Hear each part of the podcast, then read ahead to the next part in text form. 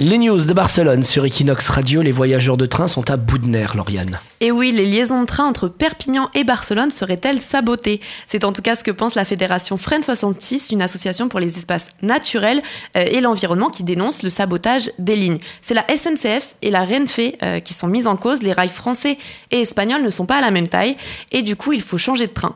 Sauf euh, que les correspondances ne s'attendent pas et les voyageurs venant du sud sont bloqués à Cerbère, parfois jusqu'à l'arrivée du dernier train à 20h. Alors, ce qui est avancé par la fédération, c'est que cette absence de, coordination, elle est volontaire et même faite exprès pour décourager les voyageurs de prendre cette ligne au profit de la ligne TGV Perpignan-Figueras. Seulement, de ce côté-là également, euh, le scandale est total puisque les prix des billets sont exorbitants.